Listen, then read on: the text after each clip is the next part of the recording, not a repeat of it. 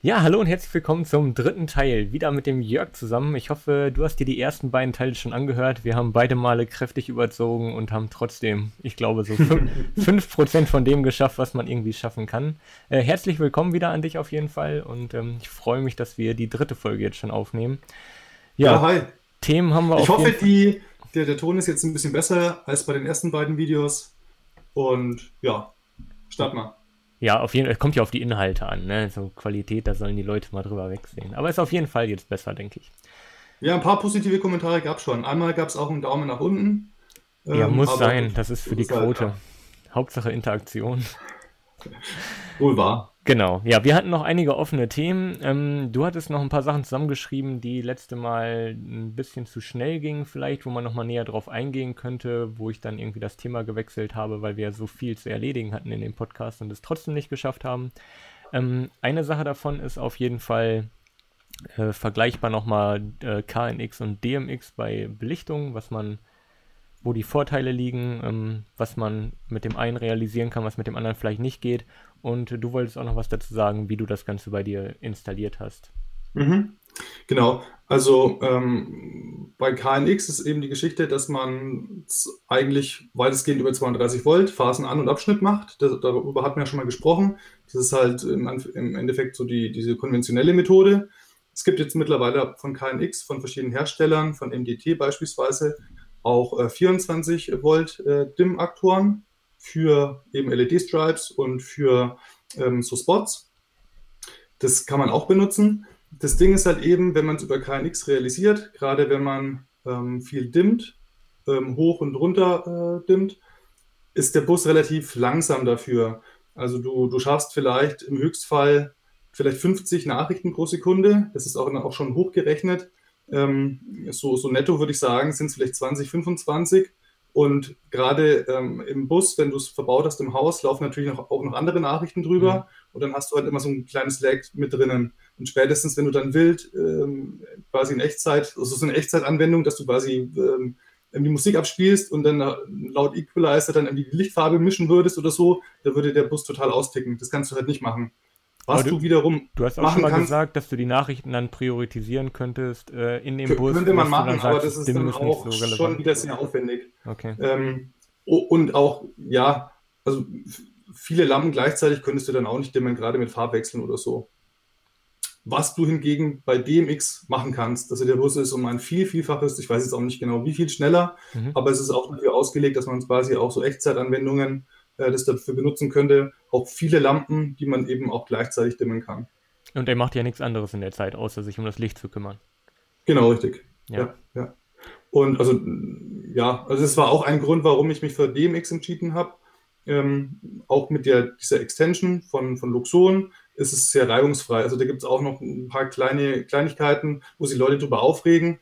Also das ist auch so technische Natur. Ähm, da gibt es quasi so 255 oder 256 DIM-Stufen äh, die DMX unterstützen und KNX äh, und, und Luxon steuert es quasi so von 0 bis 100 Prozent, also in 100 äh, Schritten sozusagen an.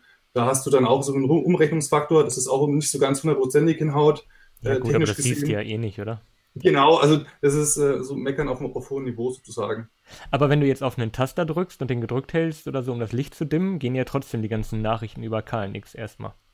Genau, geht erstmal über KNX zum Miniserver, der verarbeitet das Ganze und entscheidet dann eben laut der hinterlegten Logik, ob er jetzt die ähm, DMX-Extension ansteuert und entsprechend dann die Lichter schaltet.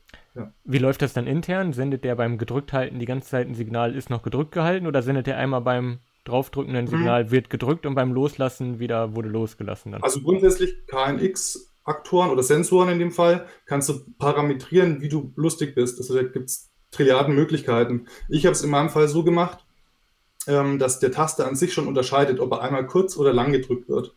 Das heißt, wenn ich ihn kurz drücke, sendet er ein Signal, ich wurde kurz gedrückt. Und wenn ich länger als 0,4 Sekunden drücke, dann sendet er eben ein Signal, ich wurde lang gedrückt. Ach so, okay, ja.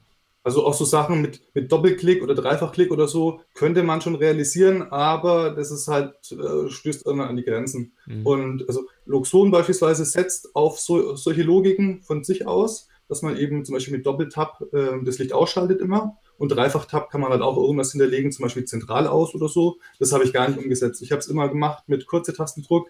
Äh, in dem Fall wird halt die, werden die Szenen durchgeschaltet und langer Tastendruck dass eben das Licht äh, äh, ausgeschaltet wird. Okay, cool.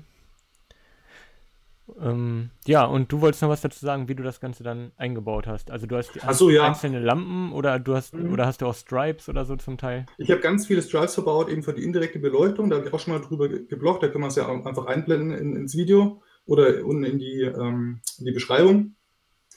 Gerade im Wohn-Ess-Bereich habe ich so, so, so LED-Profile verbaut, die quasi komplett in der, in der Decke integriert sind, die mhm. ähm, dann so ein bisschen an der Decke und gerade an die Wand äh, strahlen und indirekte Beleuchtung äh, machen.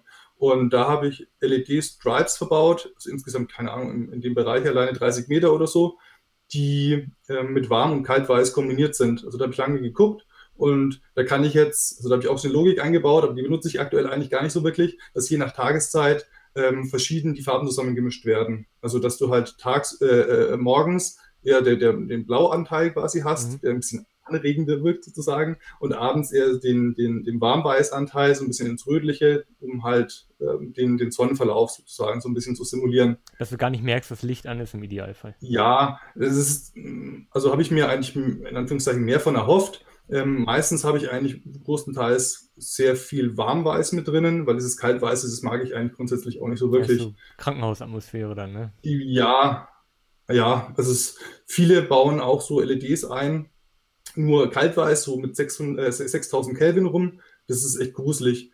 Ähm, also wenn ich bei den LEDs, bei, bei diesen Dual-LEDs ähm, das, das Kaltweiß nur anmache, das ist echt, echt schwierig. Also so ein bisschen so, so Star Trek, da ist ne? der ja. Blauanteil auch relativ hoch, da kommt es dir vor wie im, Raumschiff. Und je mehr äh, Warmweiß du dazu äh, schaltest sozusagen, desto besser wird das Ganze. Also es ist halt viel gemütlicher, finde ich. Aber du hast alles nur in Kaltweiß und Warmweiß Farbabstufungen, so Spielereien kannst du dann nicht machen. Doch, doch, klar, klar, klar. Ich kann halt ähm, zumischen, wie ich will. Also ich kann die, die, die Kaltweiß-Geschichte, also es sind, es ist im Endeffekt kein RGB äh, oder mhm. RGBW-Band, sondern eben ein ähm, LED-Band, wo du Kalt- und Warmweiß-LEDs direkt nebeneinander hast. Und, und die kannst, die kannst du, halt. Aber du kannst, kannst du kein mischen. rotes Licht anmachen oder so. Nee, das, oh nee, also das habe ich mir auch am Anfang überlegt. Ja. Da stehen auch viele drauf und äh, so eine Puffbeleuchtung wollte ich eigentlich nicht haben. Also das ja, finde ich auch ganz, ganz schrecklich. Also gerade in der, in der Küchenzeile oder so, ähm, in der Insel, da will ich sowas noch verbauen, um so ein kleines bisschen Akzentlicht zu haben. Aber alles andere habe ich äh, davon abgesehen und habe ihnen gesagt, ich möchte äh, nur diese Kalt-Warm- äh, und, und Warmweiß-Geschichte äh, einbauen, dass ich da eben auch die Möglichkeit habe, das Licht, äh, die, die, Lichtfarbe quasi zusammenzumischen. Was ich, wie gesagt, jetzt aktuell auch nicht wirklich großartig mache. Also früh ist ein bisschen, bisschen der, dieser bläuliche Anteil mit drinnen und abends eigentlich gar nicht mehr. Und mehr macht das Ding eigentlich auch nicht. Aber automatisch, du machst dann an und dann. Komplett automatisch, ja. Dann ja. Äh, habe ich eine, eine Logik gebaut, die quasi je nach Uhrzeit ähm, das Ganze halt zusammenmischt äh, und dann eben auf alle LEDs. Stufenlos dann? Oder? Also wenn du den ganzen Tag Licht anlässt, dann passt sich das auch über den Tag an, oder? Boah, ich glaube, ich habe es eingestellt, dass es alle fünf Minuten prüft und dann halt ein bisschen nachjustiert. Achso, okay, cool. Dass halt, ja. ja. Ähm, und äh, weißt du ungefähr, was so ein Meter dann davon kostet von dem Zeug? Also ist das äh, teurer, als wenn ihr jetzt irgendwie. Hm, also wenn du es auf Amazon kaufst, ist es schweineteuer. Ich habe da, also vielleicht auch mittlerweile nicht mehr, als ich geguckt habe vor über einem Jahr, hat äh, da irgendwie so ein 5 Meter Band 60 Euro gekostet. Mhm. Ich habe dann ein bisschen recherchiert und bei AliExpress habe ich einen Anbieter gefunden, der genau das Drive hatte, was ich wollte, also ein 24 Volt und auch nicht allzu hell. Äh, so, ich glaube, ich habe auch schon gesagt gehabt, 14 Watt pro Meter ähm, hat es an Power. Das hat dann, keine Ahnung, 5 Meter irgendwie um die 10, 15 Euro gekostet. Damit habe ich mich halt eingedeckt. Ähm, kann man auch darüber streiten, ob das jetzt irgendwie CE zugelassen ist oder sonst irgendwas. Ich habe viel getestet, was das angeht. Und ähm, die Qualität war einfach echt bombastisch. Also da hast du keinen Unterschied gemerkt im Vergleich zu dem, was, was ich bei Amazon geordert hatte, testweise. Achso, okay, cool. Ja, das ist immer, man, ja, man überlegt dann, gerade wenn man das so fest verbaut, da kommst du ja auch erstmal nicht so. Obwohl, da kommst du ja noch ganz gut ich, dran eigentlich. Dann. Da komme ich dir, Oder sind alles so verbaut, dass ich, dass ich da auch wieder äh, komplett rankomme und auch die Verkabelung, die, den, den Anschlussbereich sozusagen, dass ich die, das Kabel quasi aus der Decke ziehen kann ähm, und, und quasi neue LEDs verdrahten kann. Das war mir ganz wichtig. Äh, ja, wer weiß, wie lange die halten, ne? Die halten ja auch kein Leben lang jetzt. Ja, also bin mal gespannt ich habe es beim vorigen Video auch schon mal angesprochen, mehr als 50, 60 Prozent laufen die eigentlich auch nicht an, an Leistung. Und dann soll es eigentlich schon relativ lange halten.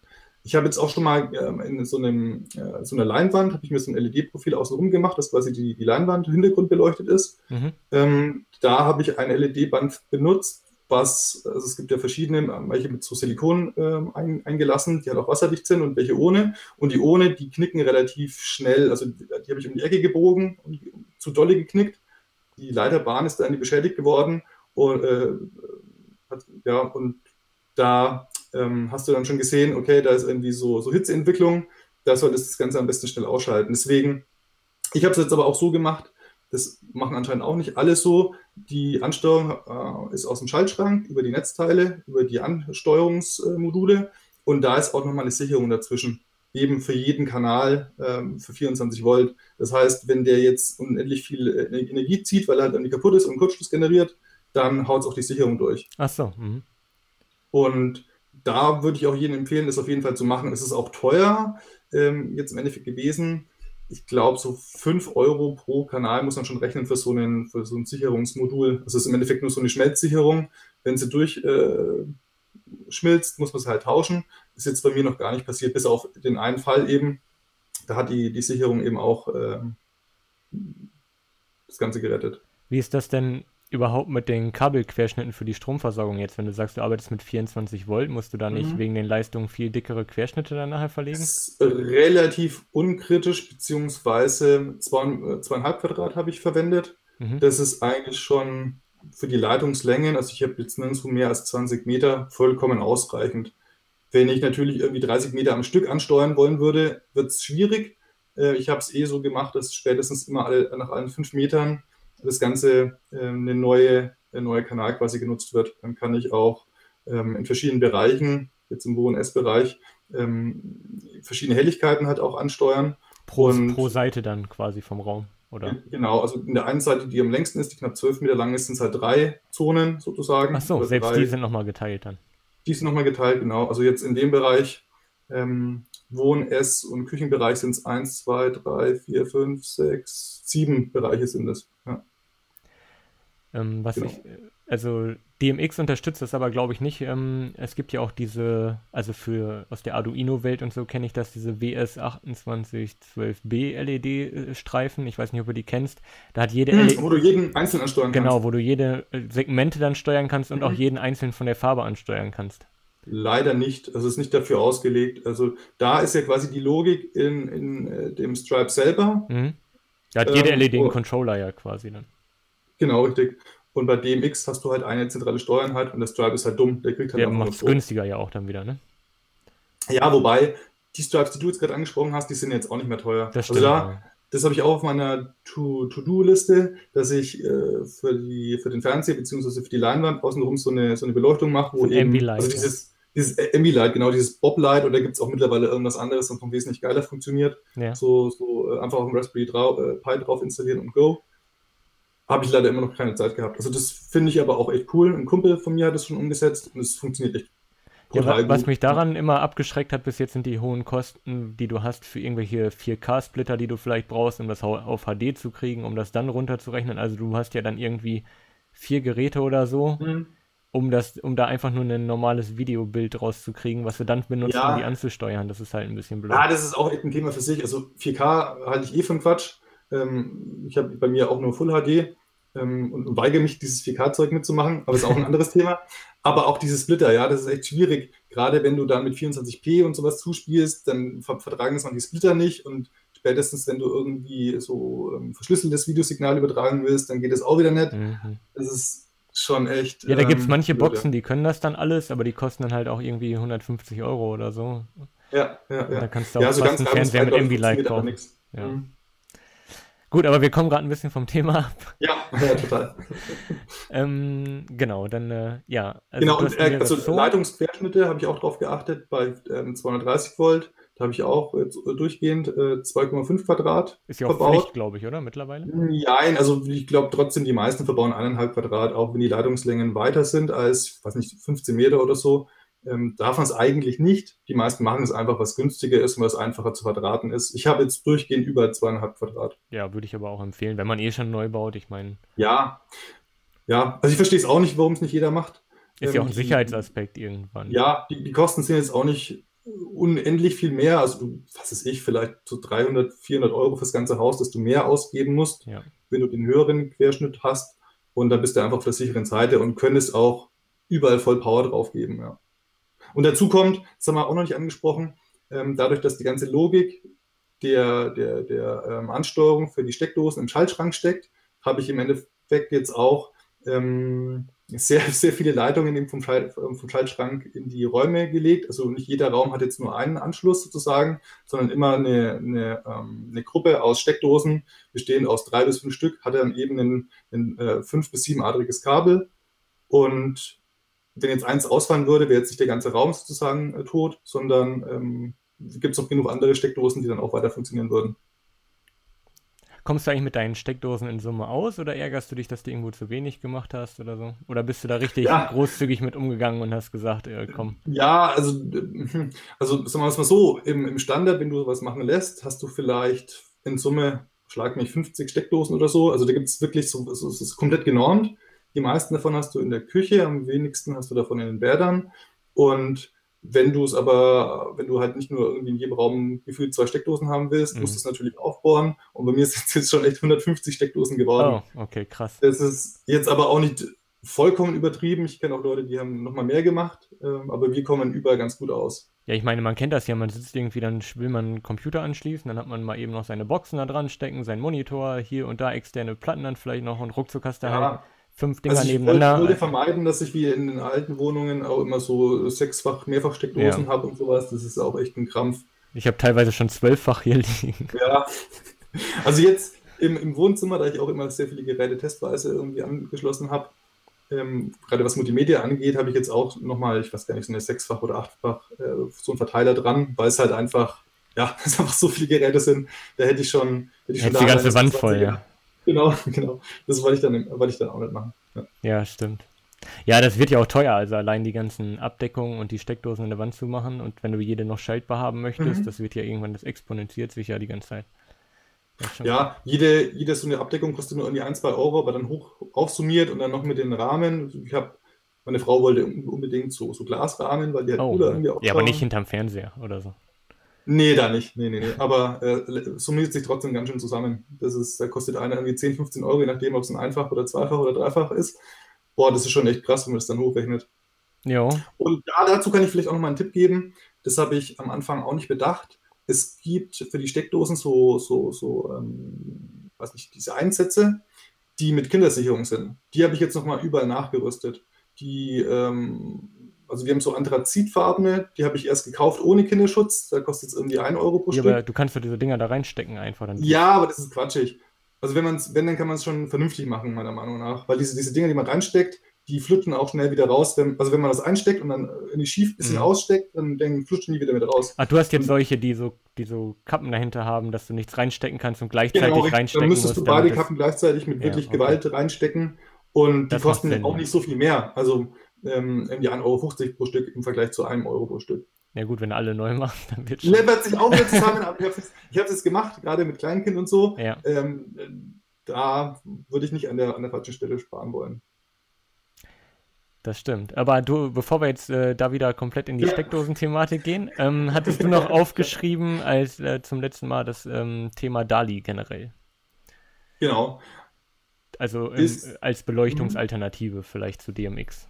Genau, das ist auch wieder ein anderer Bus, der ähnlich langsam ist wie KNX, der halt komplett für die äh, Beleuchtungssteuerung ausgelegt ist. Und da, das hat halt den Charme, das ist komplett mh, dezentral, das heißt, jeder Verbraucher hat seinen eigenen, äh, sein eigenes Netzteil und seine eigene Ansteuerungslogik sozusagen. Und ähm, der, der, der Bus, die Informationen, die kommen gleichzeitig mit über die Stromleitung. Also du brauchst eine fünfadrige Leitung. Du hast halt drei Adern für den normalen Strom, halt ähm, Mhm. den Neutralleiter, die Phase und den Nullleiter und äh, äh, die, die PE-Geschichte. Und halt die, die zwei Adern, die du noch übrig hast beim fünfadrigen Kabel, hast du dann eben ähm, für den DALI-Bus. Das heißt, du hast kein extra Kabel, was du verlegen musst und du kannst das Ding halt irgendwie anfangen bei dir im Schaltschrank, äh, kannst über den Technikraum gehen, kannst über die Küche, Küche gehen, über den Essbereich und äh, ins Wohnzimmer wegen mir und dann in, ins Arbeitszimmer, so wäre es jetzt bei mir quasi Ja. und brauch, brauchst nur eine Linie mit einem fünfadrigen Kabel und kannst dann alle Lampen daran anschließen. Das darf man? Weil irgendwie dachte ich, also ich habe mal gehört, dass man im gleichen, also ich bin jetzt kein Elektriker, ne? Aber dass Ja. man im gleichen Mantel nicht äh, Stromleitung und Datenleitung äh, führen darf. Darf man eigentlich nicht, aber das ist, dieses, dieses DALI ist genau dafür ausgelegt. Ach so, okay. Und es ist dann auch zugelassen und es ist alles safe. Okay. Und warum hast du dich dagegen halt- entschieden? Also, wenn du es eigentlich ganz cool findest. Ja, also ich hatte auch schon so eine Extension, habe da ein bisschen rumprobiert, aber ich fand es dann doch irgendwie kacke, dass ich ähm, bei jeder Lampe dann nochmal einen extra Trafo äh, brauche, den ich auch noch irgendwo hätte versenken müssen. Und so habe ich eben alles im Schaltschrank oder halt die Ja. Netzteile Ja, gerade wenn mal was kaputt geht oder so, ne?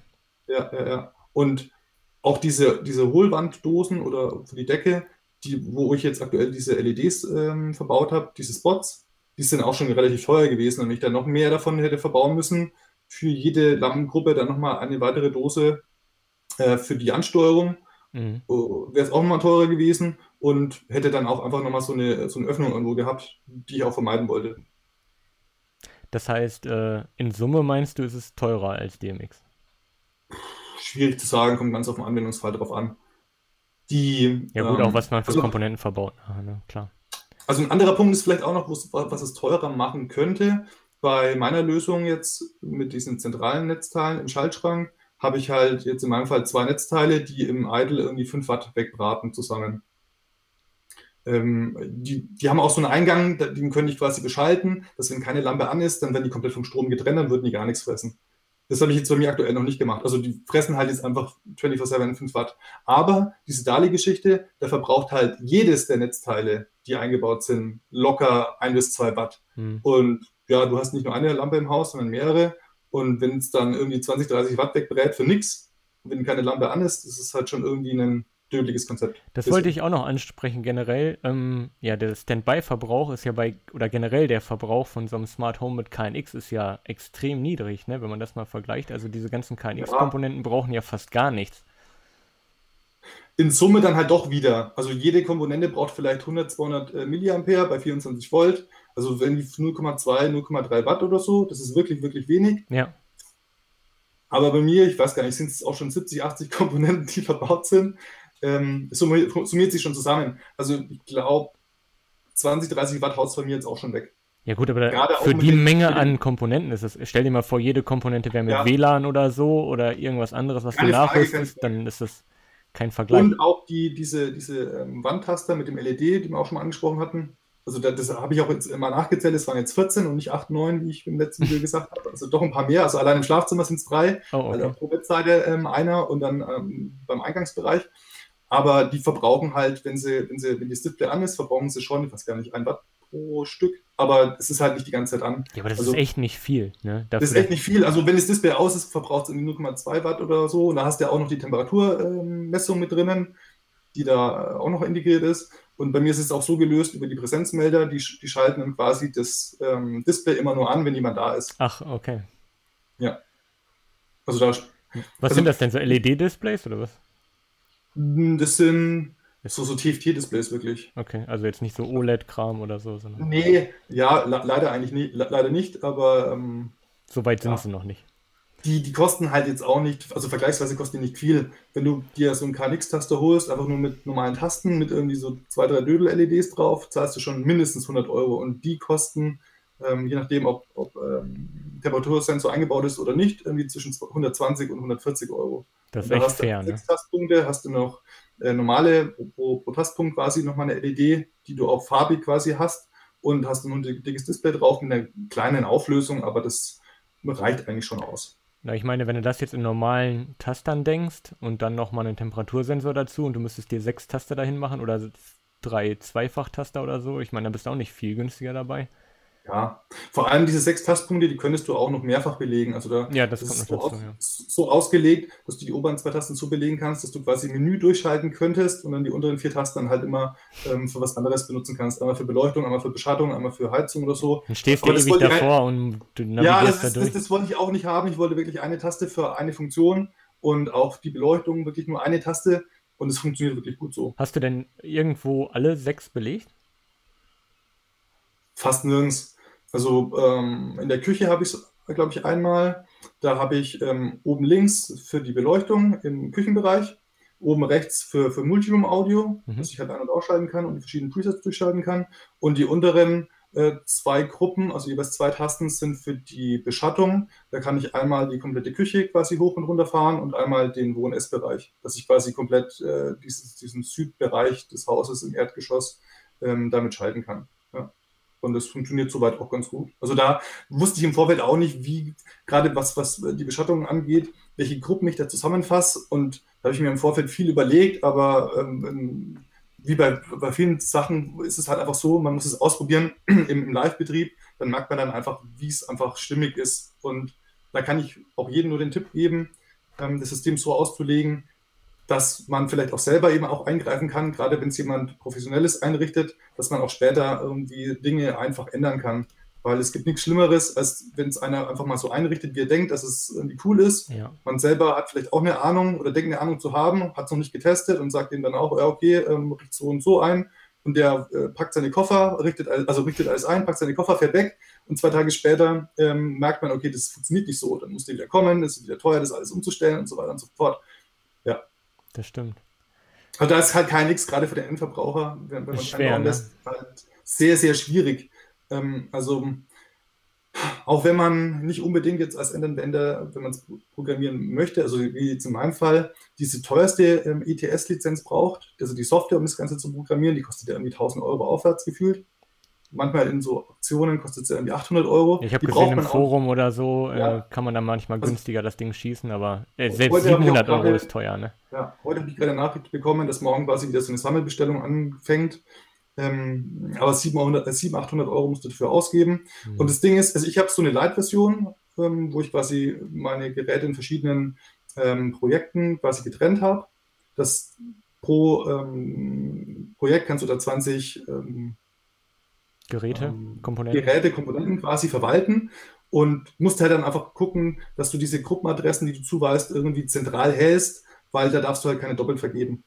Das ist dann das Einzige, was ich quasi beachten muss. Und die Lizenz hat dann irgendwie 100 Euro gekostet. Das Ding ist aber, wenn es jemand einrichtet, der, der, der Profi ist, der nimmt auf jeden Fall diese, diese Pro-Lizenz. Dann kannst du die Projekte nicht aufmachen, ne? Kannst du die Projekte nicht Ja. aufmachen. Ja, das ist, Ja, das ist schon Halt- hart, ne? Aber gab es nicht mal irgendwie so einen Ansatz, ich weiß gar nicht mehr, wie das hieß, dass man von KNX nur noch so ein, ähm, als Endanwender so eine abgespeckte Version hat, mit der man dann die Sachen konfigurieren kann? Es gab, glaube ich, von, oder es gibt von Busch Jägers so eine abgespeckte Version, das sind im Endeffekt die gleichen Komponenten, nur halt mit einer anderen Firmware sozusagen drauf.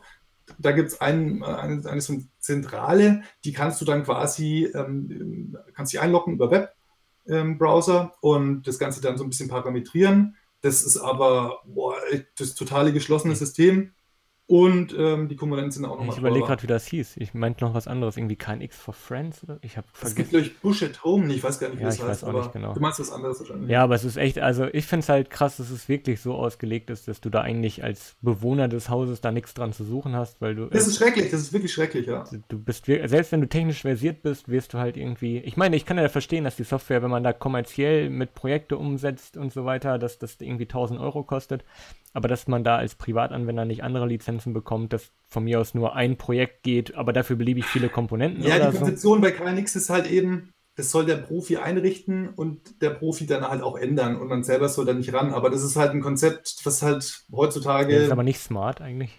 es ist null smart, Ja. es ist null smart. Du kannst noch nicht mal irgend, also bei Freunden, die haben komplett auf KNX gesetzt, die können auch nicht mal irgendwelche Lichtszenen umändern. Da müsste der Elektriker kommen und es machen. Also es ist schon wirklich hart. Aber da überlegst du dir dreimal, ob du es brauchst. Aber du probierst halt Ja, auch nichts eben. aus, ey. Du Das sagst, ist halt auch, auch schade, weil dann funktioniert irgendwas nicht richtig, wie die Beschattung oder so. Oh, lass mal wieder kommen. Ach nee, wir leben damit, dann mache ich es halt wieder irgendwie manuell oder so. Das Ja, ist halt schon, ist ätzend, ja. dafür brauche ich kein Smart Home. Also das ist, vielleicht wird es in Zukunft auch irgendwie besser, aber ich glaube es eigentlich ja, dann nicht. ändert sich kaum was zu der konventionellen Verkabelung. Die ist halt auch fix so, ne? Und dann, Ja, da, im Endeffekt schon, weil du kannst dann halt auch sagen, okay, wenn der Elektriker kommt und dir umändert, kannst du sagen, okay, mit der Taste möchte ich jetzt nicht die Beleuchtung in der Küche schalten, sondern wegen mir im Essbereich oder so. ja das klar. ist klar. natürlich schon wesentlich flexibler. Aber er muss halt es vorbeikommen, ne? Ja. Ja, aber immer, ich weiß ja nicht, was die für Preise aufrufen, aber für 30 Euro die Stunde werden die ja auch nicht auf der Matte Nö, stehen. nö, nö, da kannst du schon das zwei, dreifache Ja, rechnen. eben. Das sind ja auch Ja. Fachleute dann quasi und Ja, ja, klar. ja. Ähm, dann hatten wir auch, äh, ich glaube, da haben wir auch drüber gechattet, generell um Loxon Partner. Da hattest du jetzt noch gar keinen irgendwie Kontakt mit, brauchtest du ja auch nicht, weil du dich da selber mit auskanntest und die Schulung auch gemacht hast. Aber ähm, wie ist das, wie ist dein Eindruck, wie die Loxon Partner so aufgestellt sind? Weil ich glaube, heute hattest du ja einen Beitrag mir geschickt, dass jemand total unzufrieden war und fünf Partner durchprobiert hat oder so, bis er mal einen kompetenten gefunden hat und so. Also wie, wie also schnell wird man irgendwie da Partner und kann sich da so schimpfen, bevor man irgendwie das Gefühl hat, dass man das wirklich mhm. betreuen kann und das auch hinkriegt? Also ich habe mich hier vor Ort auch mit zwei Partnern getroffen, eben als ich noch nicht wusste, dass ich auf den einen Elektriker aus der Bekanntschaft, äh, Verwandtschaft äh, zugreifen kann. Hatte den Eindruck, die kennt sich halt mit den Basics aus, aber das war es dann auch schon. Ähm, was aber auch, glaube glaub ich, zu 95 Prozent einfach für die meisten äh, ausreichen würde. Ähm, so Luxon-Partner kann man werden, wenn man halt diese äh, Luxon-Schulungen besucht. Jetzt, äh, ich glaube, drei Stück. Wenn man die ersten zwei besucht, glaube ich, kann man sich schon Partner schimpfen. Also ich kann mich auch Partner, glaube ich, schimpfen. Ich war, war, glaube ich, auch schon mal gelistet auf der Seite. Ähm, bin jetzt auch wieder abgestiegen, weil ich halt nicht groß was verkauft habe. Äh, ja, weil ich mich, weil ich mich halt nur selber eingedeckt habe mit der Ware. Das heißt, mein, mein Partnerstatus ist irgendwie auf Partner Light irgendwie zurückgefallen. Achso, du musst das auch halten, das Level dann, oder? Ja, ja, klar, klar, klar. Die hm. sind auch nicht blöd. Die wollen natürlich, ähm, wenn, wenn, du auf deren Seite als Premium-Partner gelistet werden willst, musst du natürlich x 10, 100.000 Euro pro Jahr Umsatz machen, damit du halt diesen Partnerstatus behältst und dass du halt auch dieses, dieses Ranking erhältst ja. oder behältst. Ja, aber dann gibt es ja noch verschiedene Level, also bis du da Platinum-Partner ja, ja. bist, da musst du ja genau, wirklich, genau, genau. keine Ahnung wie viel. Also mit dem Platinum-Partner habe ich noch nicht gesprochen. Ich denke, da ist das Know-how auf jeden Fall nochmal wesentlich größer als bei so einem ähm, Mini-Partner, der halt die zwei Schulungen besucht hat und zwei Smart Homes umgesetzt hat. Ja, ähm, ja die machen jetzt zwangsläufig mehr Projekte. Also allein schon wegen genau. der Summe, die sie umsetzen müssen, die ja Projekte machen. Ja, klar, klar. Und ähm, Luxon ist halt jetzt auch so auf, auf Masse ausgelegt. Die haben wirklich schon über 50.000 Smart Homes in Deutschland und Europa installiert. Die expandieren gerade krass in den USA. Das ist halt, die machen das Ganze halt so ein bisschen charmant, weil die halt einen festen Standard vorgeben oder dir halt an die Hand geben und sagen, wenn du es so umsetzt, hast du halt irgendwie 90 Prozent cool umgesetzt. Die restlichen 10 Prozent, tja, die hast du halt nicht, aber es gibt nichts Besseres auf dem Markt. Und damit haben sie eigentlich schon recht. Also die, ähm, die machen es eigentlich schon sehr, sehr gut, meiner Meinung nach. Gerade weil du halt auch als Endanwender so kleine Sachen wie halt, äh, wie die Beleuchtung jetzt eingerichtet ist, kannst du halt reingehen in die App und kannst sagen, okay, ich möchte jetzt verschiedene äh, Szenen einfach hinterlegen über die App und es geht halt einfach zack, zack, in zwei Sekunden hast du es geändert und es funktioniert. Cool, ja. ja.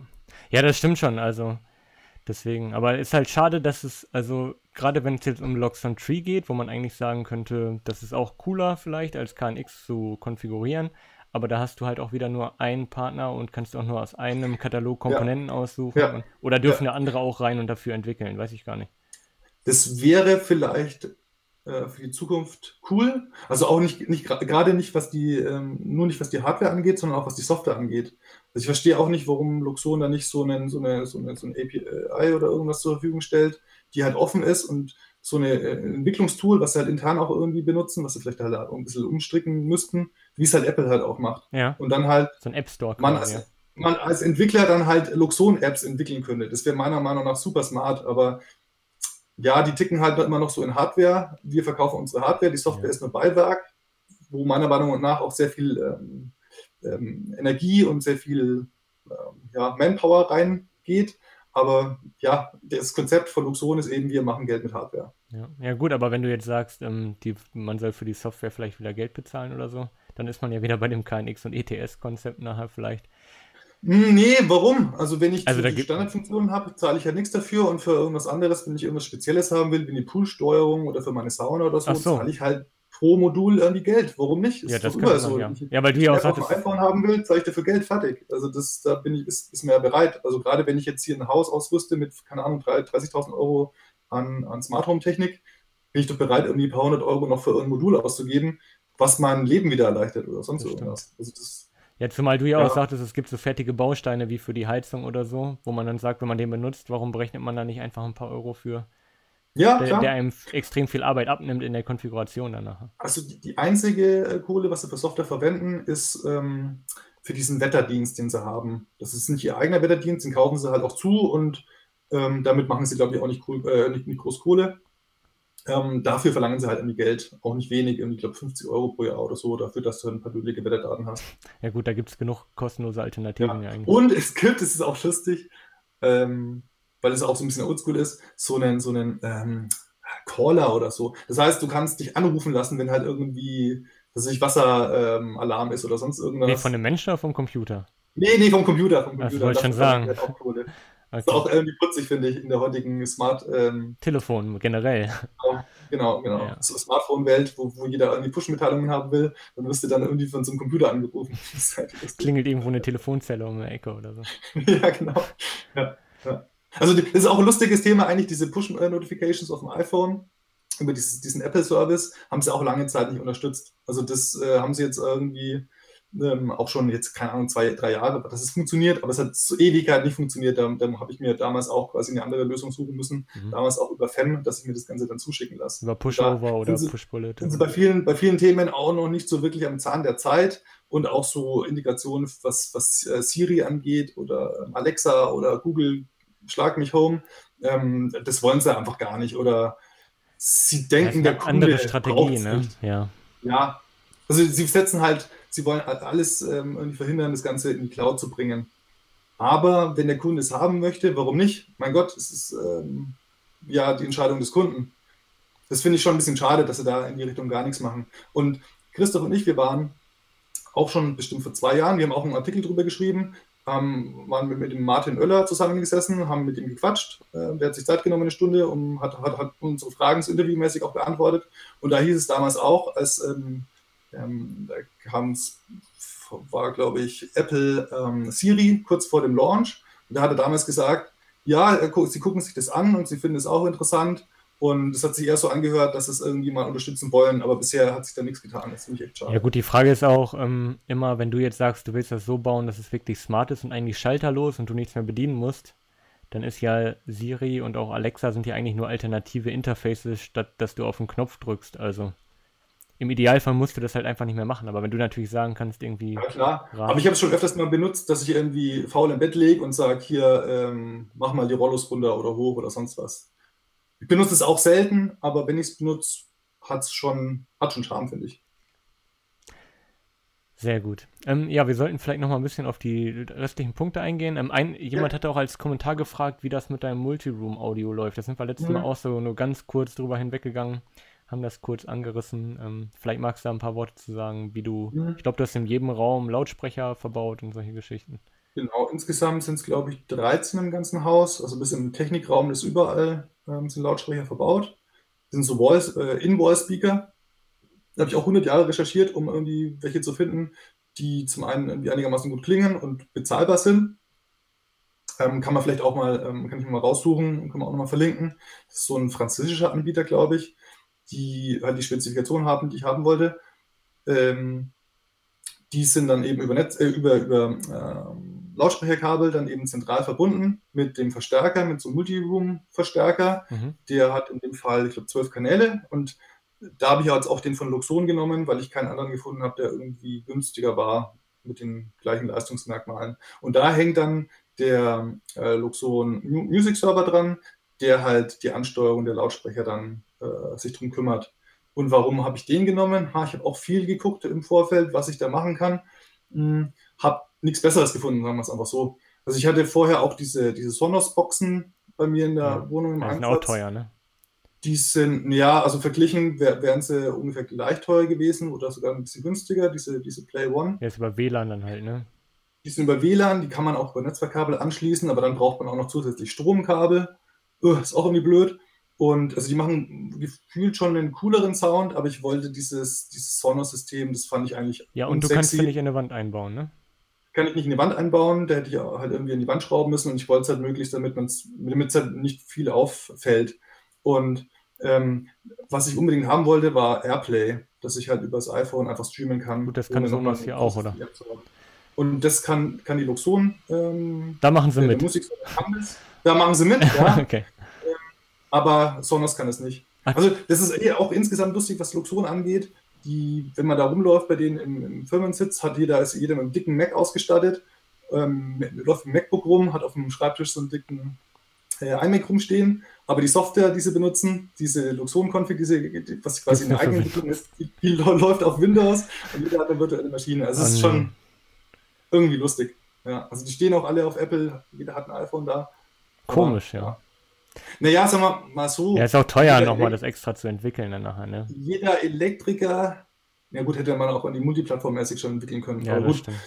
Ähm, aber jeder Elektriker hat halt irgendeinen so einen dödeligen Windows-PC. Also hat man auch bei der Schulung gesehen, als wir da dabei waren. Wir waren die einzigen mit MacBooks. Alle noch und die Steine hatten so einen, so einen steinalten äh, Windows-Rechner. Einer hatte noch so ein Mini-Netbook, den konnte man irgendwie gleich. Äh, Auf Vollbild 800 Pixel in der Breite. ja, genau. Da brauchst du nicht anfangen, ähm, groß irgendwie die Konfiguration zu starten. Aber gut, so ist es halt. Ja. Aber ja, nochmal zurück zum Multium Audio. Ich habe mir vieles angeguckt und habe mich jetzt für äh, schwer, schweren Herzens wirklich für Luxon entschieden. Ähm, da habe ich damals, dadurch, dass ich in so einem Entwicklerprogramm war, halt den Musikserver irgendwie fast zum Hälfte vom Preis gekriegt. Der ist mittlerweile echt schweineteuer. Also wenn du nur einen haben willst, der vier Kanäle hat, also vier, äh, vier Zonen, also das sind acht Kanäle, also pro, pro ähm, Stereo dann zwei, genau, ähm, kostet es schon boah, über 1200 Euro allein der äh, Musikserver. Und wenn du einen haben willst, der es geht hoch irgendwie bis 20 Zonen oder so oder 20, äh, ja genau. Das heißt, äh, das ist nochmal das Doppelte. Krass. Das ist schon Das ist wirklich schon Wahnsinn teuer, ja. dafür, was einem da geboten wird. Also die, die Software, die da drauf läuft, ähm, ist vielleicht auch ganz spannend. Das ist so diese Squeezebox von Logitech, Ja, glaube ich. Ja. ja. Ich weiß nicht, ob die von Logitech ist, aber kenne ich ja. Ja, was die, äh, ja, gibt es ja auch ähm, Open Source, ähm, haben die quasi sich geschnappt und haben dann ihre ähm, Ansteuerung, damit es halt mit, mit dem ähm, Miniserver funktioniert, halt äh, draufgesetzt. Dass es halt komplett ins System integriert ist. Also du hast die, in der Visualisierung in der App kannst du es eben sexy auswählen, dass du sagst, okay, ich möchte jetzt Internetradio hören, dann werden halt alle Cover gezogen, wenn da wird angezeigt, was gerade läuft und so weiter. Und das funktioniert alles gut. Aber das Konzept ist halt auch schon, und du hast auch ähm, so ein paar Online-Dienste, die du einbinden kannst. Spotify Äh, oder was? Spotify und sowas. Google fehlt natürlich immer noch. Ich weiß gar nicht, Google macht da irgendwie ihr eigenes Ding, geben da auch irgendwie keine API raus und so. Hm. Aber man hat auch, also ich habe insgesamt den Eindruck, Luxon möchte damit halt nochmal irgendwie Kohle machen, weil jemand, der es installieren lässt, der lässt ja wirklich ordentlich Kohle. Ähm, die Software, die könnte an, der, an vielen Stellen schon an die ver, äh, verbessert werden. Aber wenn das eine Open Source Lösung ist, könntest du ja auch selber da Plugins installieren oder so. Nein, nee, also die haben natürlich die Software äh, Schon so angepasst, ja. Schon angepasst. Da kannst du jetzt auch auf per, per Terminal drauf zugreifen, aber du hast ja keine Zugangsdaten und kann gar nichts. Und die Ach gehen so. halt natürlich auch nicht raus. ja, schade. Dann, äh, wenn man die nicht irgendwo herkriegt. Es gab, glaube ich, auch schon Leute, die versucht haben, das Ganze irgendwie reverse zu engineeren. Aber ähm, ja, also ich bin auch nicht hundertprozentig damit zufrieden, um ganz ehrlich zu sein, aber es gibt meiner Meinung nach nichts, nichts Besseres, was ich mit Luxon in dem Fall irgendwie gut integrieren kann. Also warum ich kann jetzt auch in der, in der App zum Beispiel, in der Luxon-App einfach sagen, okay, spiel mir, ähm, was ich jetzt auf dem iPhone drauf habe, im Wohnzimmer irgendwie meinen Titel XY und ich kann dann sagen, okay, ähm, spielst jetzt nicht nur im Wohnzimmer, sondern in allen Räumen und wirklich auch synchron. Und die meisten Lösungen, die ich auch schon probiert habe, die schaffen es einfach ums Verrecken nicht, das Ganze synchron hinzukriegen. Obwohl es über Kabel laufen- läuft. Ja, ja, oder viele laufen ähm, über dieses standardisierte, ach, wie heißt dieses? Ja, da baut ja jeder Hersteller sein eigenes Multiroom-Konzept und Kommunikationsprotokoll bald irgendwie. ja, ja, ja. Ich glaube, das- von ja. Denon gibt es, oder Denon gibt es ja auch mit, keine Ahnung, zwei anderen Herstellern noch irgendwie ein eigenes Protokoll, was auch über Funk läuft und so. Also die bauen ja alle irgendwie was eigenes. Aber kann, könntest du nicht jetzt sogar, also machst du das auch mit Anwesenheit noch in Kombination, dass wenn du einen Raum betrittst, dass du da die Musik auch anmachst, die du vorher wohl laufen hattest oder so, theoretisch? Könnte ich machen, habe ich aktuell gar nicht. Also ich habe es derzeitig nur so ähm, im Einsatz, dass ich, wenn ich Musik haben möchte, kann ich es über die App starten oder halt über den Wandtaster, der Taste rechts oben. Und es funktioniert soweit gut. Und was Also, machst du dann da an, wenn du da drauf drückst? Immer irgendwie Internetradio SWR 3 oder irgendwas. Achso, okay. Nichts Spezielles oder so. Also da, was Musik angeht, bin ich eh so ein totaler Noob. Ja. Also ich höre gerade, was gerade läuft. Ja. Aber ähm, mit der Qualität der Lautsprecher bist du jetzt zufrieden. Ich bin damit sehr zufrieden. Gerade ähm, Multium Audio ist ja nicht dafür da, dass es dich voll wegbeschallt. Also wenn du, je lauter du aufdrehst, desto mehr merkst du schon, okay, die Dinge haben nicht wirklich Power, aber im, im äh, leiseren Bereich sind die super gut geeignet. Also schon besser als auf dem Flughafen die Deckenlautsprecher. Oh, schrecklich, ja, ja, ja. ja. okay, ja. Er könnte ein bisschen mehr Bass haben, aber liegt vielleicht auch daran, dass sie weniger Bass haben, weil diese Wandkonstruktion habe ich selber gebaut, ähm, mit Holz und Co. so zusammengeschustert, quasi diese, äh, diese, diese, äh, was gar nicht, ist glaube ich 10, 12 Liter groß, dieses Volumen, was ich da jetzt quasi in der Wand habe, wo der Lautsprecher drin steckt. Ähm, kann natürlich auch sein, dass die nicht 100, hundertprozentig dicht sind. Sind die dann hinten offen? Also sind die selber gar nicht mehr in dem Gehäuse, wenn du die in die Wand einsetzt, oder? Genau. Die Lautsprecher, wenn du die kaufst, die sind hinten komplett offen. Also hast du nur einen Rahmen vorne und kannst du an der Wand packen. Genau, genau. Und es ist eigentlich so vorgesehen, dass du entweder einfach so in die Wand reinbaust, also je nachdem, wie die Wand beschaffen ist. Aber dann verlierst du halt einfach brutal an, an Bass, wenn du halt kein, kein geschlossenes äh, Gehäuse hast. Ich wollte es auch einfach erstmal so reinschrauben, habe ich auch probiert war aber nicht damit zufrieden. Und dann habe ich, hab ich geguckt, wie kann ich jetzt nachträglich noch in die Wand ein Gehäuse einbauen. Es war echt ganz schönes Gefummle, aber ich habe es hingekriegt. Ja, vor allen Dingen, wenn er ähm, wie viel, 13 Stück oder was hast du gesagt, davon bauen muss? Ja, das war echt wirklich, wirklich aufwendig, erstmal das Ganze zu konzipieren und dann auch umzusetzen. Aber ähm, hat, sich, hat sich gelohnt. Aber also, hast du, glaube ich, auch gut bebildert und beschrieben im Blog. Ja, habe ja. ich, hab ich auch mal beschrieben, genau, genau kann man auch nochmal verlinken. Super. Ja, dann habe ich noch so ein paar, äh, würde ich sagen, haben wir eigentlich zum Multiroom. Also vielleicht nochmal ganz kurz zu dem Thema, um es abzuschließen. Ich benutze es aber jetzt auch nicht nur, um Musik abzuspielen, sondern auch irgendwie für zum Beispiel die Haustürklingel wird darüber umgesetzt. Dann klingelt es im ganzen Haus quasi. Ja, beziehungsweise eben nur da, wo jemand anwesend ist. Weil woanders brauchst du nicht klingeln. Ach so, das ist cool. Ja. Oder, Und, oder nachts ähm, klingelt es nicht dann oder so, wenn. Genau, verschiedene Räume, wie jetzt zum Beispiel Kinderzimmer oder Büro oder ähm, Schlafzimmer, kann ich, ist quasi noch so eine Zeitschaltuhr, die dahinter hängt, dass ähm, zu bestimmten Zeiten es entweder leiser oder eben gar nicht klingelt. Das ist halt schon ein wirklich cooles Feature, weil in den meisten Häusern, weiß nicht, wie es bei dir gelöst ist, wenn jemand klingelt, haut es einen fast weg, äh, wenn man im Flur steht. Ja. Und in den meisten anderen Räumen ist es dann auch schon relativ laut. Und so, wenn es in jedem Raum eben schön ähm, dezentral klingelt, ist es bei uns sehr, sehr leise eingestellt. Äh, es ist wirklich dezent. Also wenn es jetzt im Schlafzimmer klingeln würde und der Kleine pennt, würde der jetzt auch nicht davon irgendwie äh, aus dem Bett fahren. Und ähm, was auch ganz nett ist, bei Doktoren gibt es so eine Standardfunktion, die habe ich bei mir auch aktiviert, dass wenn mir jemand klingelt, dann dimmt das Licht einmal kurz runter und wieder hoch. Also wenn es nicht eingeschaltet ist, dann dimmt es auch kurz hoch und wieder runter. Okay. Und dann siehst du einfach sofort auch optisch, ah, okay, jetzt hat jemand geklingelt. Auch wenn oh, das war gerade Strom, Stromschwankung.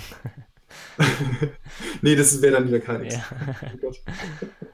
Also cool. Ja, da sieht man mal, wie man das alles miteinander kombinieren kann, wo man vielleicht am Anfang gar nicht so dann dran denkt, ne? Ja, also da hätte ich am Anfang auch nicht gedacht, dass es irgendwie sinnvoll ist und dass es ein mega Schnickschnack ist. Ja, man kann es halt ausprobieren, wenn es einem nicht gefällt, schmeißt man es wieder raus, ne? Ja, ja, ja. Das stimmt. Ja, generell, also ich glaube, zu deiner ganzen Haustür und Klingel und Kamera und VoIP-Geschichte, was du alles gemacht hast, machen wir eine ganz eigene Folge mal oder so. Das wäre, glaube ja, ich, sonst gerne. zu lang, das irgendwie alles. Also ich glaube, da hast du sehr viel ausprobiert und sehr viel rumexperimentiert. Boah, brutal, ja. Da, ja, da können ja, wir, glaube ich, mal nochmal in Ruhe drüber sprechen. Ähm, jetzt hätte ich noch so ein paar allgemeine Fragen. Ähm, ja, so wie, hast du irgendwas vergessen? Vergessen? Würdest du noch irgendwas äh, jetzt anders machen, wenn du könntest? Bist du mit irgendwas Jetzt sagtest du schon, zum Beispiel mit dem Locksong Music Server bist du nicht ganz so zufrieden, aber da gibt es vielleicht auch nichts Besseres. Aber mhm. ähm, gibt es irgendwas, was dich jetzt stört, wo du sagen würdest, das hast du echt falsch konzipiert oder da, da könnte man noch dran denken? Selbst vielleicht Außenleitungen oder so oder Außenbeleuchtung oder irgendwo, was man auch nicht so einfach ändern kann dann nachher wieder. Mhm. Ja, also in der Planungsphase habe ich mich sehr natürlich mit dem Haus beschäftigt, keine Frage, und habe auch den Außenbereich, wie du es gerade schon angesprochen hast, so ein bisschen außen vor gelassen. Also für den Carport, der steht jetzt aktuell noch nicht, aber da habe ich zumindest ein fettes Leerrohr vorgesehen, äh, 10 cm stark ist, dass ich da eben Kabel durchlegen kann. Da liegen jetzt auch schon mal ein paar Kabel, ähm, die halt schon mal installiert sind. Aber gerade was den Garten angeht, habe ich das einfach außen vor ausgegraut, weil ich einfach mit den anderen Themen zu beschäftigt war und habe es einfach äh, links liegen lassen. Und als es dann soweit war, ähm, mussten wir dann auch noch mal ein bisschen ähm, Kies wegbuddeln lassen vom Haus weg. Und bei, des, bei dieser Fernwärmeübergabestation, wo so ein Übergabe, so, so ein Schacht ist, musste ich dann nachträglich dann quasi noch mal so ein Loch reinfräsen lassen, so, so, so dicke, dickes Beton, keine Ahnung, 10, 12 Zentimeter, äh, musste ich dann noch mal äh, ein Loch durchfräsen lassen, dass man dann noch mal Leerrohr nach draußen legen kann. Konnte man zum Glück dann auch relativ aufwandsarm über die Rabatten dann äh, bis zur Terrasse legen. Da musste ich dann aber auch noch mal ein Loch buddeln unter den Rabatten durch. Das war dann auch ganz schön schweißtreibend, okay. ich das im Vorfeld mir ähm, ja, wenn ich es ange, angeplant hätte, wäre das schon viel, viel einfacher gewesen. Aber das hast du also ja dann da auch gelöst bekommen. Habe ich dann auch gelöst bekommen, aber gefühlt mit dem fünffachen Aufwand. Ja. Also, also wie das, das Leerrohr zum Carport, das war halt eingeplant, das hat dann der, der Erdbauer direkt eingebaut und es liegt 1A bombenfest und gut und das andere ist jetzt halt so ein bisschen Frickel-Style über die Rabatten reingelegt. Also hat vielleicht auch den Vorteil, dass ich jetzt auch nachträglich nochmal rankomme. Ähm, man sieht es dann halt auch dann nicht mehr, weil dann halt auch Steinchen noch drauf liegen und sonst irgendwas. Aber wenn ich es im Vorfeld geplant hätte, wäre es mit weniger Aufwand gegangen. Deswegen vielleicht mein Tipp, nicht nur das Haus angucken, sondern auch nochmal alles Umgebung, ja. gerade was den Garten angeht. Und in meinem Fall dann auch, ähm, braucht der nicht nur Kabel und irgendwie Netzwerk oder sonst was draußen, sondern auch die Bewässerung. Und die habe ich ähm, mir gedacht, okay, die schließe ich vielleicht, also die Gartenbewässerung am Außenwasserhahn an, fand ich dann aber auch irgendwie, irgendwie unsexy. Und die habe ich jetzt auch eine, eine komplett äh, eigenständige Leitung vom Technikraum nach draußen gelegt, vom Hauswasserwerk ähm, angefangen. Das war jetzt auch ganz schön schweißtreibend und ich habe mich damit auch nie auseinandergesetzt. Und man denkt, so ein paar dödelige Rohre zusammenschrauben äh, mit irgendwelchen Muffen oder keine Ahnung was, ja. ähm, ist super einfach, aber ist es im Endeffekt auch, es ist keine große Kunst, aber wenn man es zum ersten Mal macht, dann hörst du Begriffe wie Doppelnippel und denkst dir, keine Ahnung, was ich da jetzt brauche und wie mir jetzt von drei Viertel Zoll Innengewinde auf ein Zoll Außengewinde kommt und sonst irgendwas. Also da steckt der äh, Teufel wirklich im Detail. ja. ja. Aber gut. Ja, auch deine Bewässerungsanlage ist, glaube ich, auch ein Thema für sich dann nachher. Was, das ist äh, auch ein Thema für sich, ja. ja. Die läuft jetzt zum Glück schon mal vorne in den Beeten. Ach, schon fertig jetzt sogar. Die läuft schon komplett jetzt, ja. Krass. Also Bodenfeuchtesensor, der dann sagt, okay, jetzt ist es Zeit wieder zu bewässern. Mit so Tropfschläuchen in dem Fall in den Beeten, weil die nicht so groß sind. Und das funktioniert bisher super, super gut, bin ich echt zufrieden. Ja. Können wir ja nochmal auch getrennt dann darüber ausführlicher reden. Ist, mhm, glaube ich, ein ja. ganz umfangreiches Thema auch. Also interessiert sich ja auch sehr viele. Ja gut, Rasen hast du jetzt, glaube ich, noch nicht, aber äh, Rasenmäher-Roboter genau. und so auch noch geplant nachher? Ja, natürlich, aber Muss man haben. Ach, das ist auch wieder, ist auch wieder eine, äh, kann man eine eigene Folge, glaube ich, drüber machen, ja. weil viele Anbieter dann auch nicht wirklich Smart Roboter haben, in dem Sinne, dass die halt offene Schnittstellen haben. Ähm, dieses Husqvarna oder wie das heißt, das ist ganz bekannt, ich weiß nicht, ob ihr das was ja. sagt.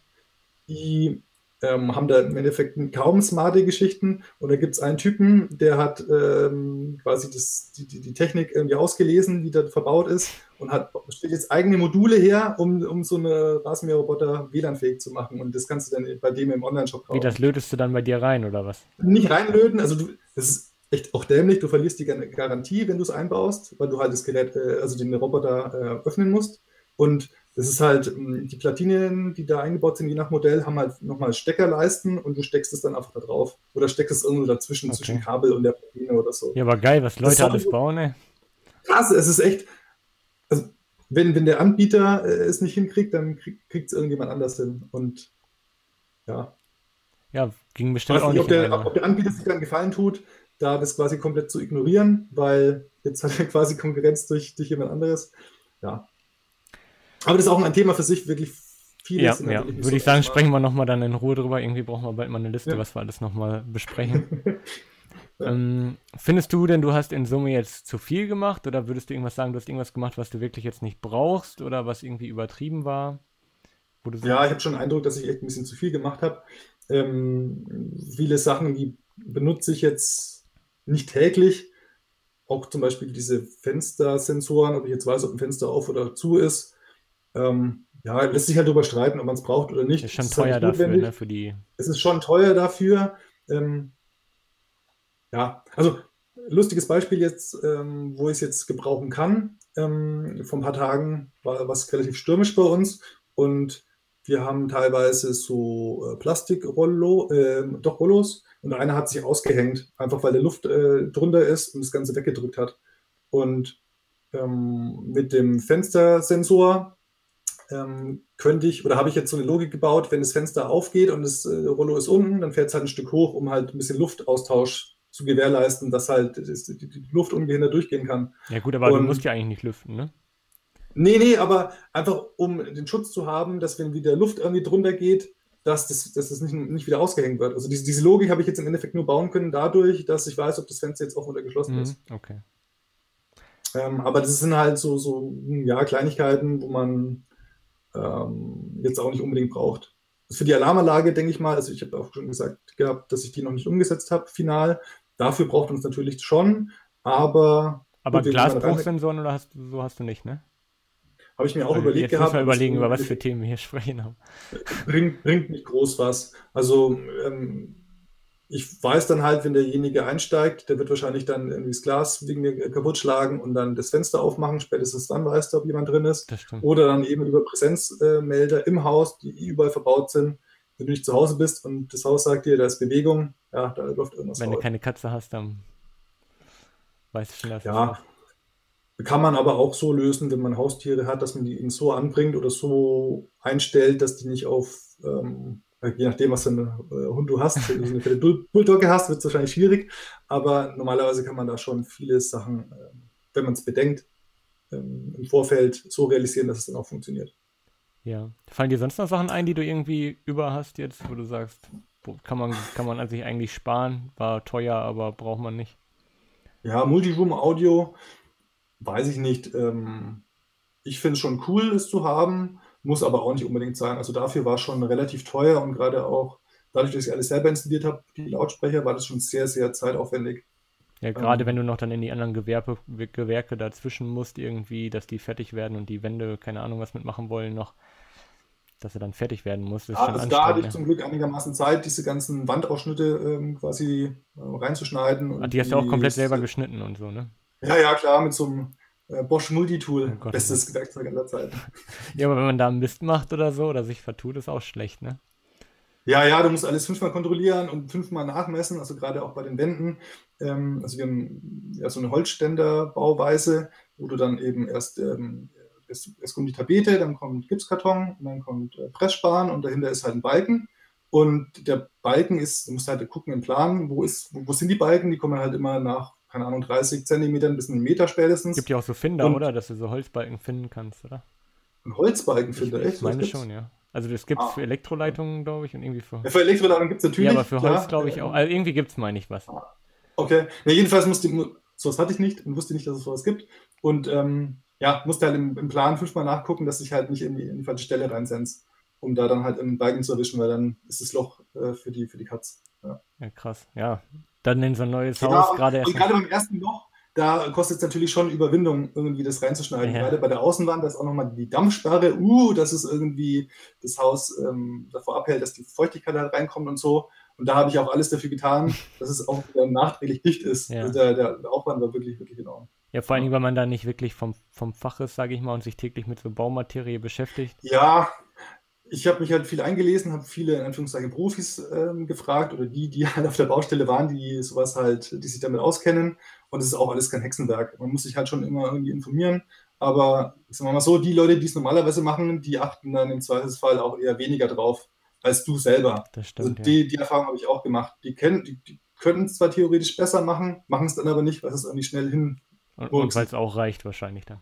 Weil es halt auch reicht, ja klar. Ja. Ja, gut, denen ist auch egal, ob es jetzt irgendwie 10 Jahre hält oder 20 Jahre oder 30. Aber deswegen ja, musst du auch viele Sachen kontrollieren und die müssen es dann auch nachbessern. Jemand, der da irgendwie keine Sekunde auf der Baustelle ist, äh, bevor er einzieht, das kann ich immer nicht verstehen, weil bei vielen Dingen du einfach eingreifen musst. Das, ich könnte dir schon zehn nennen, die echt völliger Fail gewesen wären, wenn wir das nicht kontrolliert hätten. Aber so ist es halt einfach. Krass. Hm, Gerade wollte ich noch irgendwas anderes sagen, was ich wirklich, wirklich cool finde. Ähm, das hätte ich aber im Vorfeld nicht gedacht, also umgedreht, umgedreht was mhm. ich wirklich geil finde, sind Außenkameras, die ich im Vorfeld ähm, geplant habe, also auch die Netzwerkkabel dahin geplant habe, dass es halt PoE oder wie? funktioniert. Genau, richtig, über PoE mhm. von, von Robotics, ähm, die äh, einen großen Bildausschnitt haben, die jetzt auch so eingerichtet sind oder eingestellt sind, dass es halt primär mein Grundstück abgedeckt ist, aber eigentlich kannst du es nicht vermeiden, dass halt auch irgendwie. Ja, gut, könntest du abkleben oder so, ne? Aber... Könnte man abkleben, ja, ja, könnte man machen. Ähm, ich habe es jetzt halt schon so eingestellt, dass primär mein Grundstück drauf ist. Und äh, das finde ich wirklich cool, gerade, dass man einfach mal auch von unterwegs gucken kann, ähm, ist da jemand oder ähm, wenn der Briefträger da ist, sieht man halt auch, dass er gerade da ist und man kann dann auch in die Gegensprechanlage mit ihm äh, und ihm die Tür aufmachen. Ja, würde ich gerne. Meine Frau hat da was dagegen. Also spätestens, wenn wir einen Carport haben, kommt dann die Tür rein, die man auch irgendwie entriegeln kann, dass, dass der, der die Pakete da reinlegen kann. Ähm, ja. Aber so, ähm, die, diese, diese Möglichkeit halt einfach von der Fahne zu gucken, was ums Haus ähm, rum passiert, ist schon wirklich cool. Wie greifst du dann darauf zu? Also sind die, die sind ja nicht in der Cloud, die Kameras irgendwie, oder? Nee, die sind, also in Luxon gibt es so ein Türsteuerungsmodul, wo du die Kamera halt einfach einbinden kannst. Das schnappt sich dann halt einfach den HTTP-Stream von der Kamera und zeigt es dann einfach in der App an. Achso, und Das benutze ich primär und dann habe ich halt noch diese Mo äh, Mobotics-App drauf, die, ähm, da kannst du halt auch nochmal irgendwie die Aufnahmen dir angucken und so, solche Scherze. Mhm. Die ist auch echt grützig. Ähm, wenn man sich nicht damit auskennt, ist die echt schwierig gestaltet, hat im Endeffekt auch völlig nutzerunfreundlich, meiner Meinung nach. Wenn man es mal verstanden hat, was die, wie die es umgesetzt haben, kann man es auch gut benutzen. Also es gibt wirklich viele Funktionen, die wirklich praktisch sind, die man aber als normaler Anwender irgendwie gar, gar nicht findet, weil man es gar nicht versteht, wie es gedacht ist. Ach Das so. ist irgendwie völlig verrückt. ja, und da hast du dann auch wahrscheinlich so Zonen eingerichtet, wo Bewegung ist und du dann informiert wirst, wenn du nicht da bist, oder? Oder nervt dich da, ja gut, manchmal nervt es auch einfach, wenn da irgendwie eine Katze vom Nachbarn langläuft und man kriegt ständig Push-Notifications oder so. Ja, also da muss man sich, glaube ich, ein bisschen ja, langsam rantasten. Ich habe es jetzt schon mal gemacht, äh, vorne im, in der, im Auffahrtbereich, quasi, wo man zur Tür geht. Die Kamera, die ähm, kriegt oder sendet dann quasi eine Nachricht äh, über HTTP zu Luxon, wenn Bewegung in Richtung Haustür ist. Achso, hm. Das nutze ich jetzt aktuell in Kombination mit Danalog heißt es. Das ist so. so ein, ähm, so ein Schloss, beziehungsweise ich habe mir so ein Universalmodul gekauft, was quasi einfach so einen ähm, ähm, potenzialfreien Ausgang schaltet, wenn quasi das iPhone in die Nähe kommt. Das halt dafür gedacht ist, dass halt die Haustür aufgeht. Und ich habe das halt nochmal kombiniert mit der Logik, erst wenn dieses Danalog auslöst und Bewegung ist, ähm, was die Kamera quasi äh, erkennt, zu, in Richtung Haustür, wird die Haustür auch aufgesperrt. Und okay. Äh, das ist quasi nur, wenn ich da bin und auch zur Haustür hingehe, die Haustür aufgesperrt wird. Achso, ja, sonst Und das ist ein mega, mega äh, geiles Feature, weil, können wir vielleicht auch nochmal irgendwann behandeln, ich nicht nur die, die Haustür, das Schloss quasi ähm, elektrifiziert habe, dass die auch aufsperren kann, sondern auch so, einen- so einen Schwingtürantrieb installiert habe, dass die Haustür wirklich aufgeht. Hast du auch schon, hast Das du das schon richtig für geil. geblockt? Leider noch nicht, da hatte ich Okay. noch keine Zeit. Ja. Ja. Okay, kommt dann bestimmt noch. Immer im Auge behalten, den Blog auf jeden Fall. Ja, sehr cool, ey. Ist echt so ja auch wieder ein Thema für sich, hatten wir ja auch schon gesagt. Ähm, ja, nächste Schritte generell, was, was fehlt dir gerade noch? Ja, naja, Also die, Garten- die Bewässerung muss ja. ich halt noch machen. Ähm, ist auch ein, wirklich ein Thema für sich. Einmal halt die Ansteuerung über die Ventile, dass, du, dass wirklich auch Wasser rauskommt und alles so bewässert wird, wie du es halt haben möchtest. Und dann halt mit der Sensorik, da ähm, mit den Bodenfeuchte-Sensoren, da habe ich welche, die ganz cool funktionieren, ähm, jetzt in, bei den Tests wirklich gut abgeschnitten haben, die auch, ähm, wenn du halt Wasser, äh, wenn du bewässerst, geht halt gleich die, gehen gleich die Prozentwerte hoch und so. Also es funktioniert wirklich zuverlässig. Die ähm, haben aktuell, also die werden analog quasi ausgelesen von 0 bis ein paar Volt, je nachdem, wie viel Volt halt quasi anliegt, ähm, ist halt der Wassergehalt Mhm. und der, die Temperatur, da kannst du auch auslesen. Und da möchte ich die Verkabelung jetzt aber auch nochmal ein bisschen optimieren, dahingehend, dass ich die dann über so einen ähm, Arduino äh, Nano oder irgendwas ähm, ansteuere, dass, dass der äh, Nano quasi diese Analogwerte ausliest von den Sensoren und dann über OneWire überträgt zu meiner OneWire Extension, dass ich dann quasi nur für die Außen, für den Außenbereich nur ein, eine Leitung quasi legen muss, ähm, wo ich dann mehrere Sensoren gleichzeitig abgreifen kann. Ach so, ja. Ja. Cool. Weil die, die analogen Eingänge, die gehen mir jetzt auch langsam aus Ja. am Miniserver. Wie viel hat man da? Ähm, der, hat, er hat auch nur vier Ach so, analoge das ist ja Eingänge. nicht viel, ja. Ja, ich könnte, könnte über Extensions nachrüsten oder so, aber Ist da auch wieder teuer Bock. genug, ne? Ja, genau. Cool, aber ähm, Und an, ansonsten, ja, ähm, viele Sachen, die ich halt umsetze, sind halt softwareseitig in der Luxon Config, dass ich halt ähm, ja manche Funktionalitäten nachrüste. Wie jetzt, was jetzt halt noch fehlt, ist diese, ähm, also, ähm, diese, diese Rauchwarnmeldestation oder was es drin ist. Das habe ich jetzt schon eingerichtet.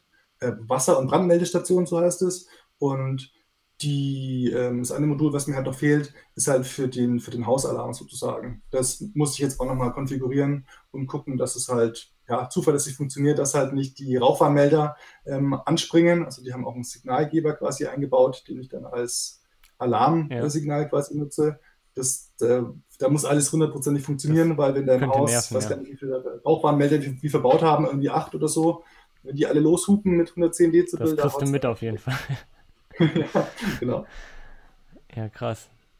Ähm, generell äh, Zukunftssicherheit der Technologien, machst du dir um irgendwas Sorgen, dass jetzt bald irgendwie so ein KNX2 kommt oder so. Gut, könnte dir auch egal sein. Ich meine, die Wände, so viele Komponenten fehlen dir ja jetzt nicht, wo du sagst. Und der alte Markt, den gibt es ja auch noch, aber vielleicht irgendwie Zukunftssicherheit generell, auch von Luxon vielleicht, dass du sagst, vielleicht ja. wird die Entwicklung eingestellt oder so, machst du dir da irgendwie so. Einige Leute, die halt irgendwie Angst haben, wie es äh, mit Luxon oder wenn sie sich auf Luxon einschießen, dass sie dann halt irgendwie, wenn sie aufs falsche Pferd setzen, dann irgendwie nur Schrott haben in ein paar Jahren. Zum einen ist es halt so, dadurch, dass es komplett autark funktioniert, auch wenn es die Firma nicht mehr geben würde, würde das System halt erstmal weiterlaufen.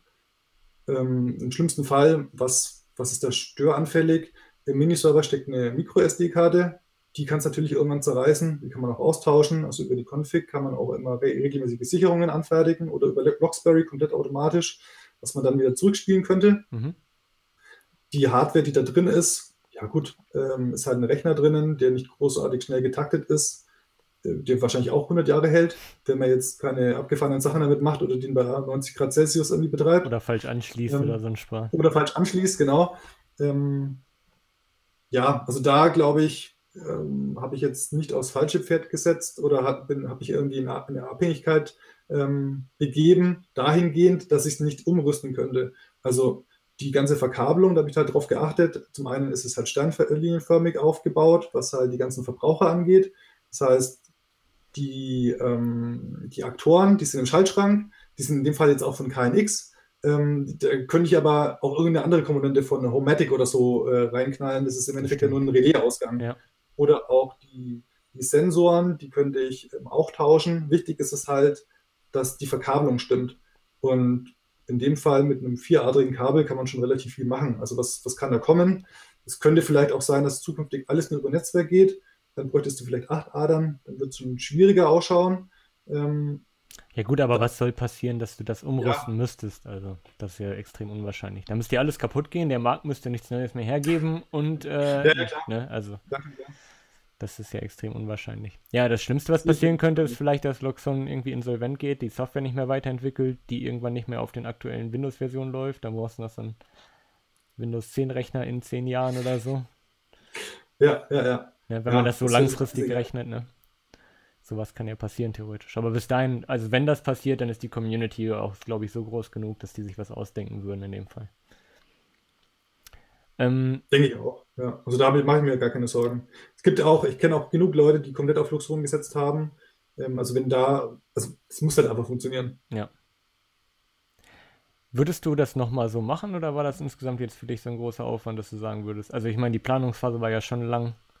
Würdest du das jetzt jemandem empfehlen, wenn er technisch affin ist, das durchzuziehen? Weil man ist ja schon ziemlich auf sich alleine gestellt bei vielen Themen. Und wenn es nicht klappt, hat man halt einfach Pech gehabt und viel Geld ausgegeben, so ungefähr, weil man hat ja niemanden in der Verantwortung, der das für einen konfiguriert. Und ist ja schon ein wichtiger Schritt, den man, ne, dass man das überlegt, dass man das im Endeffekt selber angehen möchte und man hat ja viel Verantwortung bei sich selber und muss sich da ja schon vertrauen. Deswegen, würdest du das ja. nochmal so machen oder warst du am Anfang, hast du dich bereit gefühlt, das äh, zu machen? Also, wenn ich jetzt nicht zu viel Ahnung gehabt hätte, hätte ich es gemacht wie meine meisten Bekannten, die dann halt direkt auf ähm, Luxon gesetzt haben. Die haben gesagt, okay, ähm, da kommt einer, der redet jetzt mir komplett ein. Also einige Sachen konnte ich jetzt auch nicht selber machen, wie den Schaltschrankbau oder so. Den musste ich, musste, musste ich halt auch dem Profi überlassen. Äh, geht halt nicht anders. Ja. Ähm, und die meisten Leute, die ich kenne, die haben im Endeffekt von nichts eine Ahnung, außer ein bisschen von Technik. Äh, und das Ganze, also wie halt Netzwerktechnik zum Beispiel, ähm, wie das funktioniert mit den IP-Adressen und keine Ahnung was. Und die haben es einrichten lassen. Und im Fall von Luxon mit der kostenfreien Software können sie jetzt auch im Nachhinein halt kleine Änderungen vornehmen. Ja, und, wenn sie wollen, können sie auch die Software runterladen und selber äh, Gas geben. Genau, richtig. Und, und, machen da eben selber ein bisschen rum, beziehungsweise fragen dann halt, in dem Fall haben sie den, den Bonus, dass sie mich fragen können ja. und ich helfe dann halt einfach ganz kurz. Ähm, und das, ja. Meinst du denn, man könnte jetzt, wenn man da jetzt rumspielt und man macht sich am Anfang ein Backup und macht jetzt irgendwas komplett kaputt, kann man sich das so kaputt machen, dass man nicht mehr zurückkommt? Oder kann man immer sagen, Backup wieder einspielen, alles ist wie es vorher war und äh, ich lasse es. Fall von Luxon, wenn man nicht ganz äh, gravierende Dinge missachtet, kann man es eigentlich nicht wirklich komplett zerschießen. Also du kannst immer ein Backup oder bist auch immer angefordert, ein Backup anzulegen, sozusagen. Macht es auch, glaube ich, komplett automatisch im Hintergrund, alle x Tage oder so. Mhm. Ähm, da, da kannst du, wenn du was verspielst, kannst du das Backup auch immer wieder zurückspielen. Ähm, ich glaube, einmal bei einem Update ist es mir passiert, dass es die Micro-SD-Karte zerrissen hat. Also halt, ähm, dass, dass die Software einfach nicht richtig geflasht wurde und dann lief es auch nicht. Dann musste die halt rauspacken, in den Rechner stecken und dann halt vom Rechner quasi wieder mit den Daten befüllen aus der Luxoren-Config. Ja gut, das, das kriegt ja auch noch jeder irgendwie hin, aber. Ja, also das ist die Frage, wenn man technisch ein bisschen bewandert ist, kriegt es Ja, dann, sonst probiert man es wahrscheinlich auch nicht, es umzukonfigurieren. Also ist ja. Genau, ne. genau, richtig. Ja, ja.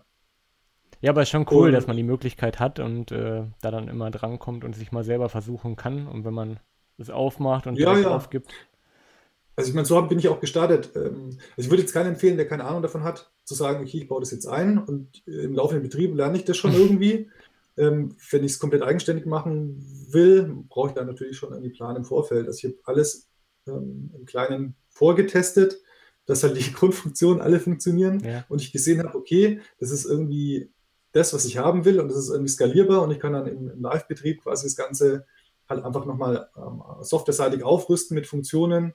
Aber diese Basic-Sachen funktionieren halt einfach schon mal. Wenn ich die Taste drücke auf den KNX-Taster, dann geht halt über die DMX-Extension mein Licht an. Ja, wenn das nicht das geht, halt dann hast du ein Problem. Wenn das nicht ne? funktioniert, dann. Kannst auch nicht sagen, machst ja. in zwei Wochen nochmal, jetzt ist mein Urlaub vorbei oder so.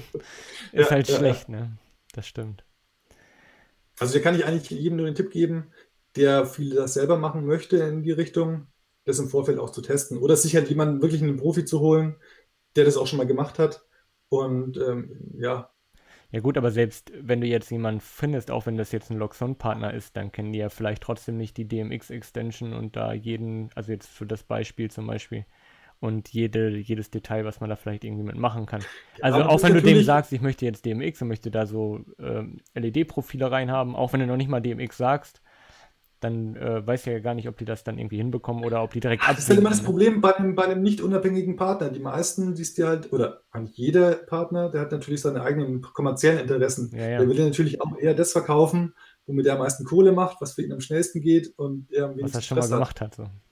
Genau, und vor allem, was er schon mal gemacht hat, ja. genau richtig. Das sind die meisten vermutlich sehr unflexibel oder was ich mitbekommen habe, sind, sind die sehr unflexibel, ja. Ja, das ist schon schade. Ja, das ist halt so. Das ist wirklich, wirklich schade. Wenn man sein Haus baut und man möchte das wirklich so haben, und das, das ist ja eigentlich das, ne, wo man sagt, man möchte dann irgendwann vielleicht in zehn Jahren baust du einen, bauen die Leute alle so ein Smart Home wirklich, wo du keine Schalter mehr brauchst, wo du drin lebst und das lernt vielleicht auch selber und entwickelt sich weiter. Aber gerade so diese Übergangsphase jetzt, ich meine, wir sind immer noch bei KNX nach 30 Jahren oder wie lange es das jetzt gibt. Und man kann immer mhm. noch nicht selber so viel damit machen und der Otto-Normalverbraucher ist immer noch nicht da drin. Und diese Hürde ist einfach extrem groß. Entweder du mhm. hast gar keine Ahnung oder die Hürde ist extrem groß, bis du dir irgendwie das Know-how drauf schaffst. Es ist halt so oder so schwierig. Ich habe genug Nachbarn jetzt auch im Neubaugebiet, die haben Smart Home-mäßig gar nichts installiert. Ähm, jeder Schalter ist irgendwie fix verdrahtet mit einer Lampe. Jedes Rollo, auch wenn es elektrisch äh, irgendwie funktioniert, hat einen Schalter daneben und man kann nichts automatisieren, man kann nicht aus der Ferne drauf zugreifen. Das ist halt äh, auch irgendwie meiner Meinung nach der falsche Weg. Es ist wirklich die, die Krux, ähm, wie man das äh, irgendwie zukunftssicher umsetzt. Auch nicht irgendwie mit einem riesengroßen Aufwand und auch so, dass es nachträglich nicht nur funktioniert, sondern auch irgendwie mitwachsen kann. Mhm. Weil viele Sachen, das habe ich jetzt bei mir, ich wohne jetzt gerade mal ein Jahr im Haus, viele Sachen auch schon umgestellt oder erweitert oder sonst irgendwas. Das muss das System halt auch hergeben. Und also ein Bekannter beispielsweise, der hat es so gemacht oder der will es jetzt so machen, dass er auch auf KNX setzt, aber diese komplette, diese Logikbausteine, ähm, also die Logik, was jede Komponente mitbringt, benutzt. Also der hat jetzt keinen Server oder so rumstehen, der das Ganze so, äh, verwaltet. Normal KNX halt. Genau, so normal KNX. Das heißt, du hast einen, einen Lichttaster, der ist dann halt nicht physisch verdrahtet mit der Lampe, sondern halt über das KNX-Netz. So, dass wenn du die äh, Taste drückst, dann schaltet der halt direkt den Aktor, der das Licht schaltet. Mhm. Und der hält sich halt jetzt zumindest offen, dass er eine smarte Verdrahtung hat sozusagen oder eine irgendwann hoffentlich smarte Verdrahtung, die halt, ähm, wo du Sachen einfach äh, softwareseitig einfach ändern kannst, wo du nicht die Wand aufklopfen musst, um halt irgendwie einen Schalter ähm, für den Außenbereich dann noch zu installieren oder sonst irgendwas, den du halt nicht vorgesehen hast. Ja.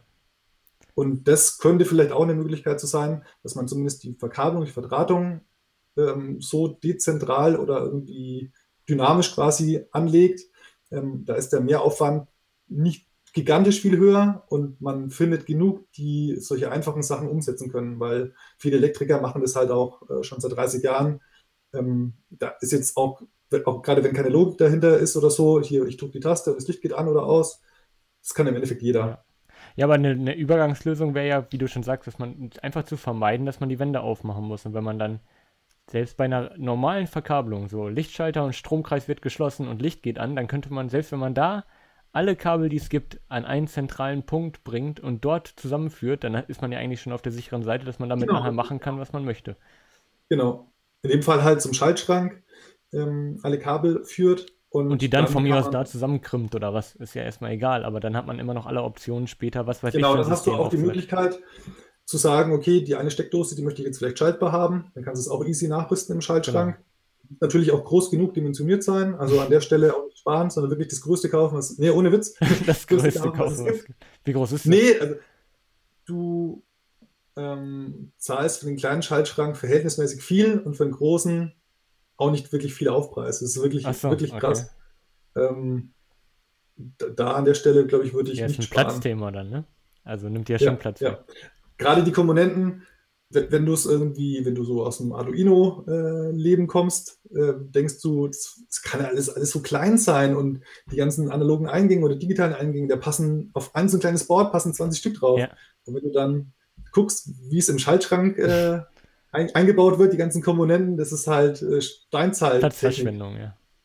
Mega Platzverschwendung, aber das ist halt alles so aufgebaut, dass es wirklich 100 Jahre hält, im Fall von KNX. Und äh, das verbraucht dann auch einfach Platz. Die ganzen Komponenten, diese Mehrfach, äh, Mehrfachaktoren, diese Zwölffachaktoren, die ich verbaut habe, da ist einer, keine Ahnung, ist irgendwie so, so breit, äh, könnte man alles viel, viel platzsparender gestalten.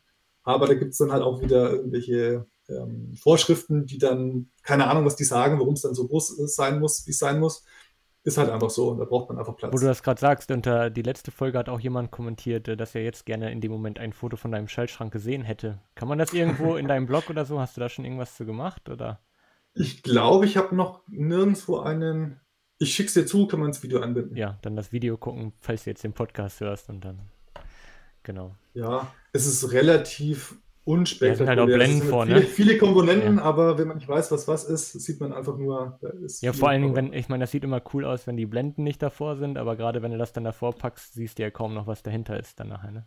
Ja, ja, ja. Dann siehst du einfach nur so ein paar grüne Loxon-Dinger oder schwarze für die Extensions vielleicht und das war's dann schon bald, ne? Genau. Ja, okay, in meinem Fall äh, gibt es noch ein paar Sachen mehr, die da eingebaut sind. ein paar Sachen. Die, also was wirklich brutal viel Platz ist, äh, verschwendet, das habe ich im Vorfeld auch nicht gedacht, sind die, ähm, also die 150 Steckdosen, die alle schaltbar sind. Also sind ja gut, jedes Stück, wie, wie, groß ist ein, ein Schaltaktor? Zweieinhalb Zentimeter, ja, zwei Zentimeter diese, breit sind die bestimmt. Drei, 13 Stück von diesen zwölffach ähm, Schaltaktoren und jeder Schaltaktor ist so breit, äh, so ungefähr. 20 Zentimeter bestimmt. Ja, sowas. Also da ähm, die, ein Drittel des Schaltschranks und der ist echt groß, ist schon mit diesen Aktoren äh, vollgepumpt. Oh, krass. Ja, 150 ja. Steckdosen ist auch eine Nummer. Ja, ja, und also verbraucht halt alle, alles wirklich viel Platz. Ähm, ich glaube, der Luxor Mini-Server und die ganzen Extensions, die verbrauchen eine Reihe und eine Reihe ist so, äh, ja, wie breit würde ich sagen, vielleicht so 80, 70 Zentimeter oder so. Das ist, glaube ich, genormt, ähm, ne? Ja, also je nachdem, welchen Schaltschrank du halt einfach kaufst, ähm, ist, der halt verschieden breit. Also ich Achso, ich dachte, die haben dann nur mehr Segmente einfach nebeneinander. Ja, also. Aber da kommt es auch nicht drauf an jetzt. Kommt es nicht drauf an, ja. Sehr gut. Ja, sau cool. Wir sind auf jeden Fall, also wir haben jetzt eigentlich die längste Folge gerade nochmal aufgenommen. Ich würde sagen, wir machen hier nochmal einen Cut. Ähm, wie, Netzwerktechnik haben wir zum Beispiel auch noch Genau, haben wir noch gar nicht drüber gesprochen. Ja, da gibt es aber auch schon Blogbeiträge. Wer da einen kleinen Vorgeschmack haben möchte, kann da auf jeden Fall, glaube ich, schon mal reinschauen.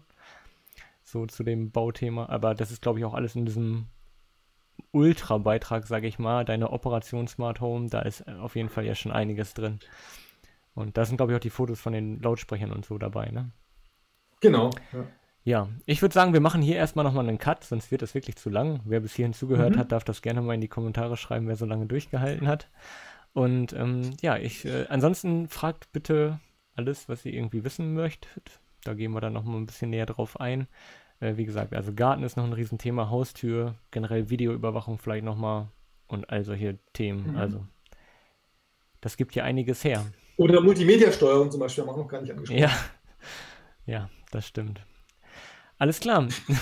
Ich merke schon, die Liste wird immer länger statt kürzer, je länger wir sprechen. Das ist mal gucken, wann wir, wann wir den Peak da erreichen, dass wir vielleicht in die andere Richtung kommen. Aber ich meine, du beschäftigst dich da jetzt seit einem Jahr täglich mit und vorher schon ein halbes Jahr oder so oder länger mit oh, dem Bauprojekt. Nee, also davor habe ich mich schon Jahre mit beschäftigt. Ja. Also auch mit, mit Luxon, das, äh, ich glaube 2012 oder so, also da gab es die Firma noch gar nicht so lange, hatte ich meinen ersten Miniserver rumstehen und habe da schon ein bisschen drum gespielt. Ach so, ja. Ja, siehst du. Und dann können wir das nicht in drei Folgen mal eben so hier in drei Stunden alles irgendwie abwälzen.